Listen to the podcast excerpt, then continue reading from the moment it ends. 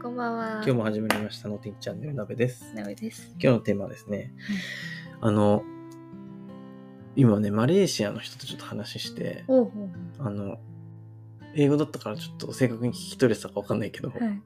都会、うんその中央都市とう田舎町どっちがいいって聞かれたのね。おー田舎がいいって言っておーうん答えたんだけど、うんその都会じゃない方がいいな、うん。地方。そうそうそうそう人が、ね、多いとちょっと息苦しく感じたりとか、そういうのがあるからそういうところじゃない方がいいなっていう話をしたんだよね。はいそのマレーシアだとうん人が少ないから、うんちょっとこう人と触れ合う、うんうなんん。ていうかな人との人間関係とか、うんそういう面で気にしなくてもうん。いい環境にあるというか、いそこがすごいいいとこだなと思ったんだけど、はい。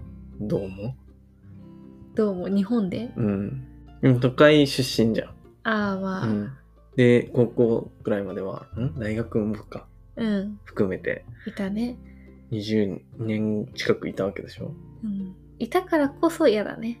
嫌なんだ、やっぱ毎日満員電車に乗るっていうのは本当にストレスだし、うんあと空気がなんかそんなに綺麗じゃない気がする。とりあえず自分がいたところはうん割と都会の中でも田舎みたいな、うんうん周りに田んぼもあったし、うんだから空気は綺麗な方だとは思うんだけどそれこそもっとねなんか渋谷新宿とかに行くとなんか汚い気がしてうんそれも嫌だったしあとはなんか緑が少ない自然が好きだから緑が少ないっていうのはすごいあったし、うんうん公園も少ないしね都う会に行んくと、まあ、それはもちろんめちゃめちゃ便利だけどすぐにこれ欲しいっつったらさすぐ買いに行けるじゃうない、ん楽ではあるけど自然いっぱい空気きれい人がそんなにいない、っていう田舎が好きだな。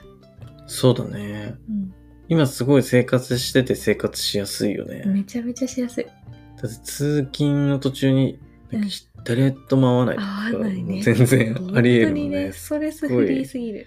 すごいよねめちゃめちゃいい。うんやっぱそういう環境って、うん。うん、好きだなうん、都確会かにそうねねマレーシア3ヶ月住んだけど、うんやっぱ住んで思ったのは、割とマレーシアの、マレーシアってクアラルンプールがさ、都市なわけ。うんうんそこ行くと本当にいろんなものが何でもあるうし、んうん言うたらなんか日本の銀座みたいな感じへで、ーちょっと高級街もああるのよそ。うなんだブランド品ばっかりとかだから本当にそれこそアジアンスーパーとかそういうのもあるから、うんうんめちゃめちゃ整ってるし、うん電車もバスもタクシーもたくさんあるからめっちゃインフラも整ってるんだけどうん3ヶ月住んだところはクアラルンプールから3 4 0分ぐらいタクシーで行か行かないといけないところだったのね、サイバージェやったところなんだけどへえなんかそこはね IT をめちゃめちゃ特化する区域っていう風になっててサイバーだからね、そうそれで政府がめちゃめちゃ力入れてるんだけどだから今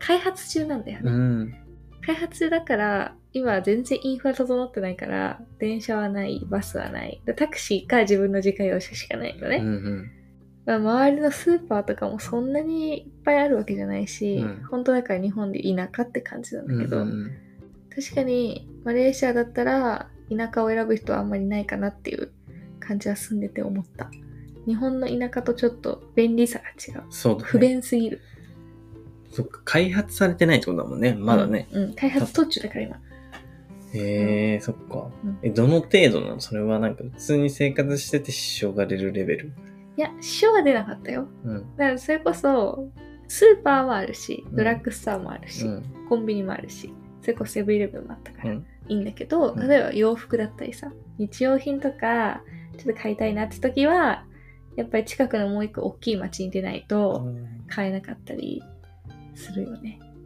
でもそれって今も同じじゃない日本でうん、一緒一緒。だから不便感じなかった。あうあん、住んで。でも多分不便感じる人は感じると思うんだよね。それって Amazon とか届くんかなあ、届く。届くんだうん。バイクで。あバイクで来てくれんだうんたしかも、宅配便そう、ウーバーイーツみたいなのがたくさんあるの。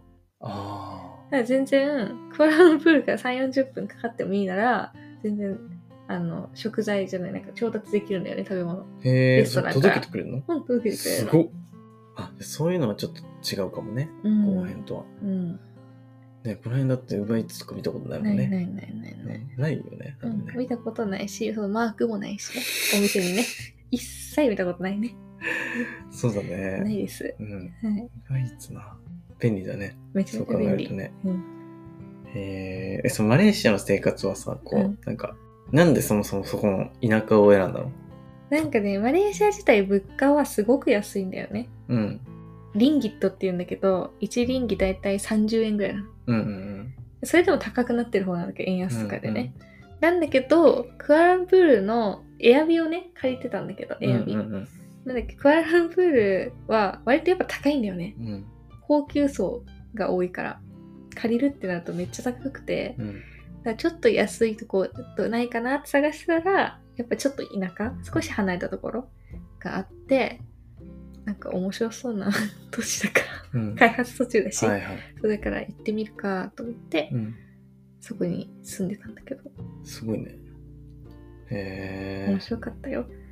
野生の猿とか、野良犬とか、あだし、あの狂犬病に気をつけてくださいっていうめっちゃ張り紙貼っててさ、へえ。怖かった、本物のあの野犬はね、野犬に出会った時に、ちょっと怖いよね野犬のね、集団がね、 前から、しかもめっちゃなんか痩せ細ってるやつと、あめっちゃなんかいかついやつ。